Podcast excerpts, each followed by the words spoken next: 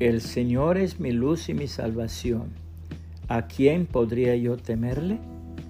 El Señor es la fortaleza de mi vida, así que no le temo a nadie. Salmo 27.1, palabra de Dios para todos. Una nueva perspectiva. Una mujer asediada de temores que arruinaban su vida se sentó un día tranquilamente a analizarlos y este es el resultado de su análisis.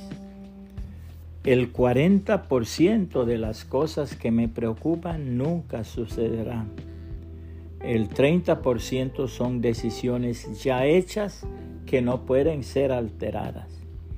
El 12% conciernen a críticas sobre mí que yo no puedo evitar. El 10% conciernen a mi salud y si me preocupo, empeoro.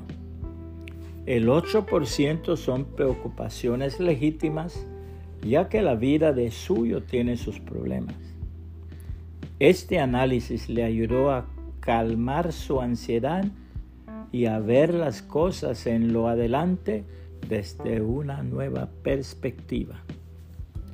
Uno de los salmos favoritos de la palabra de Dios dice, El Señor es mi pastor, nada me falta. Me lleva a descansar a prados verdes y me conduce a manantiales de agua fresca. Él me da nueva vida.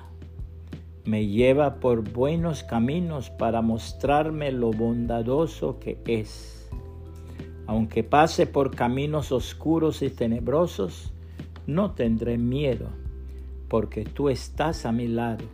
Tu vara y tu bastón me reconfortan.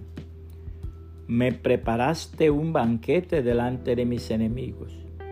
Ungiste mi cabeza con aceite. Has llenado mi copa hasta rebosar.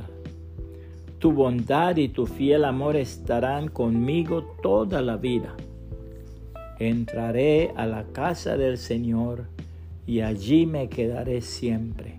Salmo 23, 1 al 6, palabra de Dios para todos. Puede compartir esta reflexión y que el Señor Jesucristo le bendiga y le guarde.